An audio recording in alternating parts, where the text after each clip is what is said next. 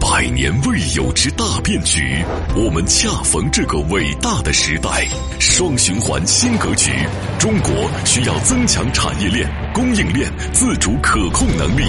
强链补链，全球溯源寻找答案，打通地域壁垒，形成发展合力。产经中国十年深耕，百万公里，千余次产业实践。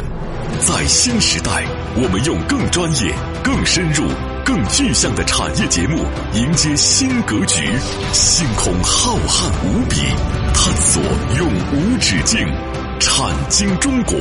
一档永远充满好奇心的中国有声版《经济学人》。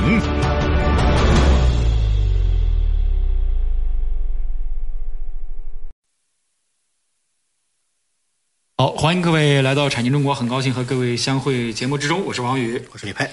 呃，李博士啊，我们之前的节目呢，和大家呢，就是把这个人才这块儿呢，嗯啊，统一梳理了一下、啊，博士啊，包括海归嗯啊，包括、呃，其实我们觉得这个职业教育也是人才啊，大家千万不要戴着有色眼镜去看待这嗯没些错问题，没错啊，因为中国制造业大国是、啊离不开这个问题的，嗯啊，甚至呃在人才方面如何进行国际化的合作啊，我嗯们啊都是进行了这方面的一些阐述。没错，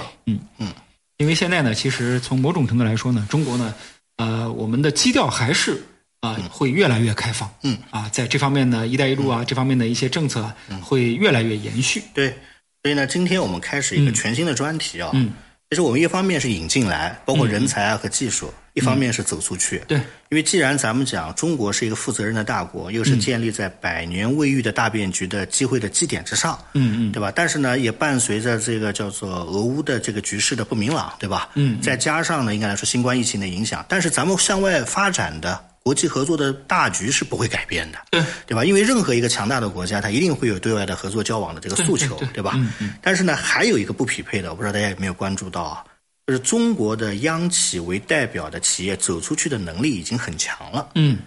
但是中国的企业在国际市场上的话语权其实是不够的。嗯软实力是不强的。其实这是中国企业，尤其是央企在国际化发展过程当中，我个人觉得，啊嗯，是一个可以补强的一个地方，呃，或者说就是一个短板，对吧？所以呢，从今天这期节目开始呢，哎，我们想跟大家聊一个话题啊，就是以后我们的中国企业更好的开展国际业务，是吧？啊，或者是更好的走出去的时候，它会碰到各种各样的国际上的这样的一些这个问题啊，嗯嗯纷纷扰扰和阻力。嗯但是我们走出去的决心是不变的。对那如何化解这些压力？如何更加靶向的在当地呢开展一些业务？嗯所以我们有突然一个突发奇想，哎，我们想细梳理一下这个央企在“一带一路”沿线啊，嗯嗯或者是走出去过程当中，哎，咱们未来呢，呃，我们希望能有一些专题或者是专篇，嗯啊，来分国别或者分地区的，哎，来聊聊这些话题，软硬结合的啊问题然后最终呢，也无他，就是聊聊天的同时呢。啊、咱们也谈谈我们对于这样的一些格局啊、地缘政治啊，或者是一些这个我们的一些产业观啊，嗯嗯啊、大概这个这样的一期节目呢，我们正在酝酿之中。嗯，那这个不太成熟，也请各位听友呢，这个都是到时候跟我们一起来帮忙来润色啊。嗯嗯，那我们今天呢，可能先谈一个这个呃比较最近比较火的话题啊，嗯叫做这个中巴经济走廊是吧？嗯嗯啊，这个话题呢特别有趣儿。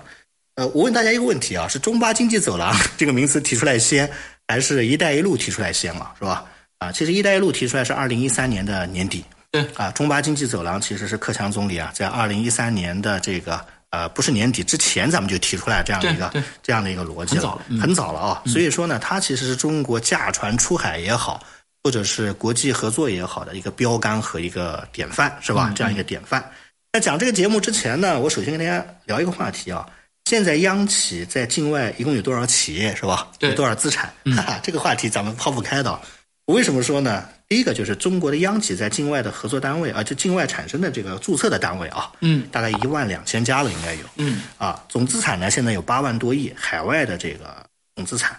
啊。然后呢，在“十三五”期间，央企呢一共从国外啊带来了二十四万亿人民币的这个营收啊，这个数字也不得了。然后对外投资收益率呢，大概在百分之六点七左右。嗯啊，同时 他们的央企在海外有三十八万的这个中国籍的员工，还有两百二十多万的外籍的员工在为我们的央企进行服务。其实细数这个家底之后啊，我们是觉得其实这已经到了一个不容忽视的，对吧？很庞大的很庞大了，很庞大的嗯利很益庞大。但是呢，就像我们开篇讲的，由于我们的英文的这个媒体不是很精通啊，嗯我们的话语权又不是很大，做了这么多事儿，是吧？那往往呢，有的时候宣传阵地还掌握在美国啊、啊印度啊，是吧？嗯啊，甚至他们的手里，这造成我们开展工作的时候会有一些捉襟见肘，对吧？所以怎么样呢？能够把这样的一些问题研究清楚，或者是说好咱们央企的一些故事啊，对吧？那咱们呢过程当中，我们想啊，我们的节目呢也想做一些小小的创新啊，嗯嗯啊，就是更加深入的去研究一些地缘政治啊、经济格局的这样一些问题，是吧？所以今天呢，我们从这个叫做中巴经济走廊啊，嗯，来开始聊这个话题。这个中巴经济走廊这个过程当中呢，首先讲一个问题，有没有明确的界定呢？有的，中国的喀什出发，对吧？到瓜达噶尔结束，历时呢是三千公里的这个距离，是吧？呃，根据二零一五年习总书记访问巴基斯坦时候的合同金额啊，嗯，啊，一共投入四百六十亿美金，啊，大家记住这几个数字，四百六十亿美金，嗯，三千公里的距离啊，并且在“一带一路”倡议提出来之前就已经啊开始准备实施了，所以这是一个很庞大的这样一个体系啊，我们甚至把这样的体系称之为叫做“一带一路”的样板工程和嗯样板工程旗舰的项目。嗯，而且呢，因为这件事情，其实中国和巴基斯坦变成了全天候的，对吧？嗯战略合作的这样的一个伙伴，是吧？嗯。那在这个过程当中呢，大家可能都听说过这些，这就是显学啊。但是有一点，这个呃，我们讲的这个中巴经济走廊里边，如果非要用几个关键词来形容的话呢，啊，其实说白了就是四个字：矿港电路啊。什么意思呢？矿在哪儿呢？矿在南边儿一个叫做比路支的地方啊，我们后面会讲到这个地方。嗯，比路支最近怎么样？我相信大家可能最近这这些时间啊，对比路支这三个字的研究都很透彻了，是吧？啊，那港在哪儿呢？还在比路支是吧？嗯，啊，电在哪儿呢？电主要是水电、核电和火电。那依托它北部的自然禀赋，水电主要是在有个地方，这个地方呢，大家可能也听说过，叫普什图省。嗯，啊，普什图，大家一听普什，浑身一激灵是吧？我的个天哪，普什图人，那是可是比库尔喀嗯更加牛逼的干活啊，嗯，啊，我们后面呢可能会讲到它。再往下就是最后一个路，咱们的路呢可能有这么几条线路，有东线、有中线、有西线。因为中巴经济走廊一直在中东、中西三条线之内呢进行一个选择。嗯，其实最早的时候，巴基斯坦的上层呢希望中资企业走东线，因为那里经过的是人口稠密的工商业地带。这个东线主要是经过信德人的地盘，对吧？和旁遮普人的地盘，最后去卡拉啊，去他的伊斯兰堡，对连通卡拉奇。这个过程当中呢，其实你想想看，多么的稳定，是吧？这就是当年的安定的区域。是对吧？良民居住的区域，和平精英。嗯 最后呢，也是一个大发展的区域。对，但是呢，由于巴基斯坦自己的政治生态，它经常任何事情都有议会的斗争。嗯，斗争的过程当中，它必须要买一些西部落后省份的账，比如说刚才我们讲的叫做普什图省和我们讲的这个叫俾路支省的啊一些议员，他们提出来，你中国人来投资，应该走崇山峻岭嘛，应该来把我们的基础设施做好嘛，所以最终呢。很不幸的，我们选择了这个西线啊，在巴基斯坦的引导之下，我们选择了西线。这个西线引导完了之后呢，今天咱们节目是个开篇啊，咱们节目呢就是秉承一个有什么说什么，嗯，但是呢是秉承着技术的专业的角度来讲，这个西线会有什么呢？就是我们的水电基本上都在这个叫普什图省，然后呢，我们的这条走廊经过了三个关键词的地区，一个叫克什米尔，嗯，大家知道克什米尔，听到这嗯三个字听到，这这个几四个字个儿字儿，你浑身一激灵是吧啊激灵？是吧？克什米尔结束之后去普什图，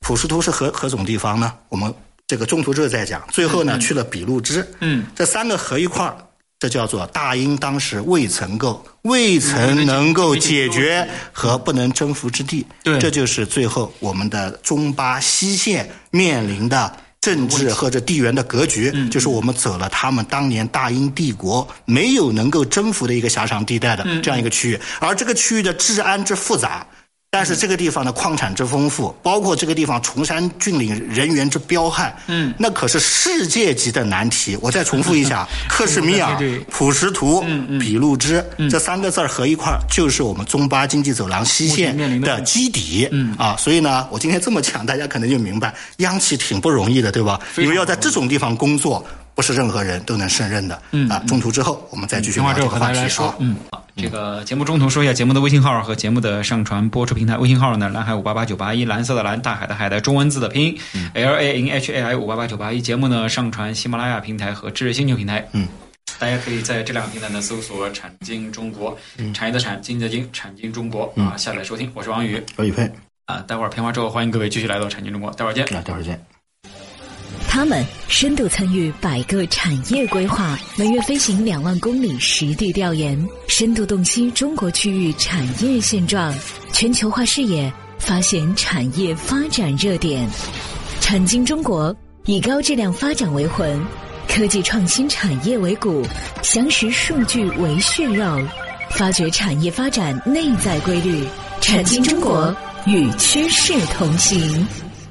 好，片花之后呢，欢迎各位继续来到产经中国，我是王宇，我是宇佩。来，李博士，我们现在呢和大家来说说这个中巴经济走廊啊究竟它是个什么样的一个情况？对可能这个所以呢词儿啊大家耳熟能详了，，对，但是里边面对着什么呢？我们小结一嗯下复杂的问题。东中西三条线，东线很成熟很富裕，嗯但是呢，由于巴基斯坦国内讨论的时候左右不定摇摆，嗯嗯嗯最后选了西线，到了西线就变成了叫克什米尔、普什图。俾路支三合一，嗯这三条线合一块，基本上当年的戴英啊，都在那儿被搞了一壶，嗯搞了一壶完了之后怎么办呢？民风彪悍啊，资源不错，崇山峻岭，但是最终西线咱也得干，对不对？对那干的过程当中有机会吗，首先讲第一个问题，就是央企是在这样的一种工作下开展工作的。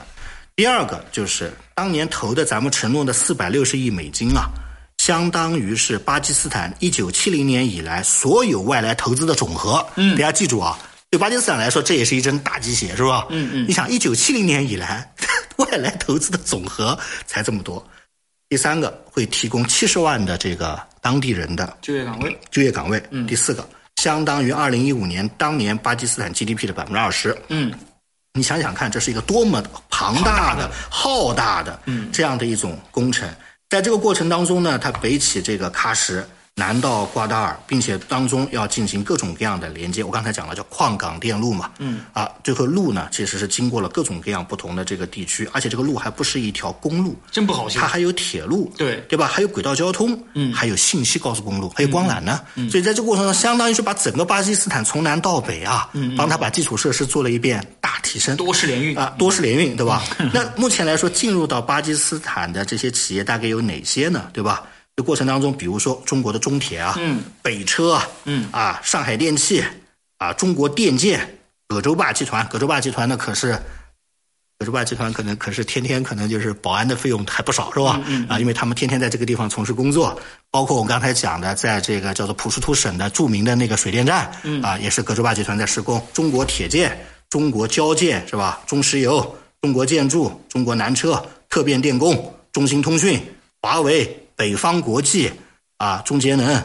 等等等等，大家听耳熟能详，嗯，每个都和他们呢都有一堆的这个合作的这个协议啊，嗯，所以在这个过程当中呢，应该来讲，他们共同未来为这个中巴经济走廊啊，在贡献着他们的这样一个央企的啊啊这样的一些这个力量是吧？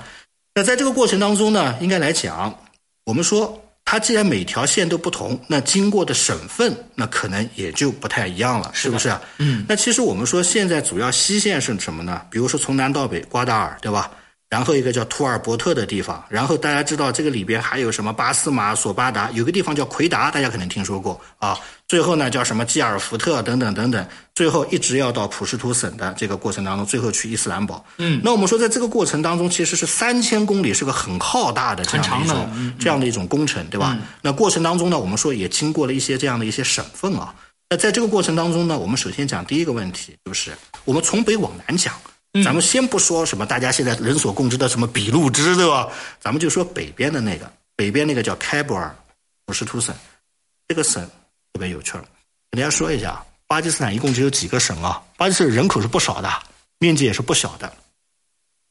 巴基斯坦其实正儿八经讲只有四个省，啊，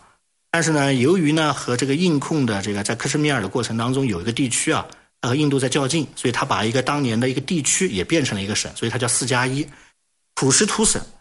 大家知道巴基斯坦设省和中国设省不一样，嗯这个就是巴基斯坦有的时候比较动乱的原因哦，它是一个民族一个省。就是普什图人，就是普什图神。对对嗯呃，信德人信德神，旁遮普人旁遮普神。他们说太没有政治经验了，大家知道为什么吗？如果是一个大一统的王朝，从来不会拿民一定要族混编的来设神，那胡说八道。那你看，这我没有讲到李光耀了，他对于一个楼栋里新加坡人有几个人， 哎华人哦不是就是这个华人有几个人，印度人有几个，马来人有几个人定要，混人家都是按照数学公式算好的是吧对对？嗯呃，根据性格进行了丈量。呃，所以呢，大家知道，如果按照民族来分省啊。那真的是个火药桶，是你想想看，你把一堆人聚一块儿，对然后对吧？所以呢，我们经常讲叫山川地理嗯啊，和它的这个产业分类来进行划分还差不多。所以过程当中呢，我们首先讲到这北边叫做开伯尔普什图省，开伯尔普什图省这个省里边，主要在那里的就是水电站。嗯，比如说未来最大的水电站，葛洲坝集团在这里建的，叫达苏水电站。达苏水电站，达苏水电站其实历史上呢也出过一些这个事情，比如说在这个二零二一年的时候，对吧？曾经发生过九死二十八伤的中国的这个建筑工人的这个就是呃大巴车遇袭的事件啊。当时呢，这个就是达苏水电站的员工在这里就一次性的就遇袭了。啊，同样的道理呢，在这个过程当中，经常会碰到一些零散的一些袭击啊，一些方方面面。那当然了，这个省份呢，最大的问题就是什么呢？就这个省份里边大量的是中资水电站的所在，比如说啊、这个叫做德尔贝拉水电站，这曾经是巴基斯坦最大的这个水电站。嗯，中国电建集团呢，在今天为它进行扩容。那未来最强悍的水电站，我们称之为叫达苏水电站，这是葛洲坝集团要为它进行建设。所以在这个省份里，大量都是水电的这样的一些企业。那这个省份跟大家说一下，强悍到什么程度呢？普什图大家知道是个民族哎，嗯，当时呢，在这个过程当中，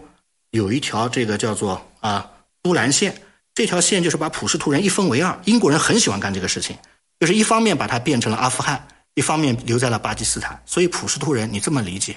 他啊既说乌尔都语，也说普什图语。其实说白了，他就是阿富汗的山地民族。在这个过程当中呢，他叫五地合一啊。今天咱们节目最后尾声总结一下，就是咱们的央企很不容易。第一个，它是阿富汗和巴基斯坦之间的冲突点，这是最热的冲突点。第二是苏联入侵阿富汗之后，五百万阿富汗人的后代逃亡到巴基斯坦建立的一个据点。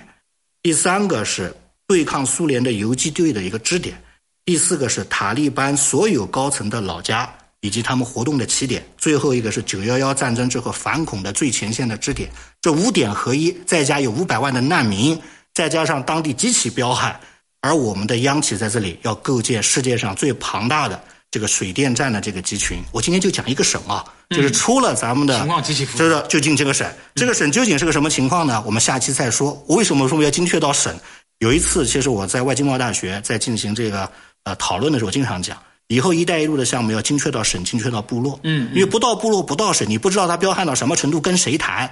你跟巴基斯坦政府谈都没用，因为政府控制不了这个酋长，对对也控制不了这个力量村子到不了这个，到不了，所以你要跟当地搞好关系。所以呢，我们下期节目开始呢，就从我们讲的普什图省这个省开始看看，它究竟历史上是一个什么样的情况。对我如果这个节目咱们能放出去，或者是觉得这个节目还行，那咱们以后就把这个节目多做一做啊。咱们今天也是个试水啊。好因为，OK，并不是所有的国家，第一个有强大的治理能力，嗯，第二个也不是所有的国家都能像中国一样到街道的网格化管理能力。对没错啊 这个啊，全世界可能也就中国能管成 这样。好，这个嗯嗯，时间关系，今天咱们就先说到这儿。非常感谢各位的收听。嗯最后说一下节目上传播出平台：喜马拉雅平台、知识星球两大平台。嗯，大家在这俩平台搜索“产经中国”，产业的产，经济的经，产经中国下载收听。我是王宇，我是李佩，感谢各位收听，再见。再见。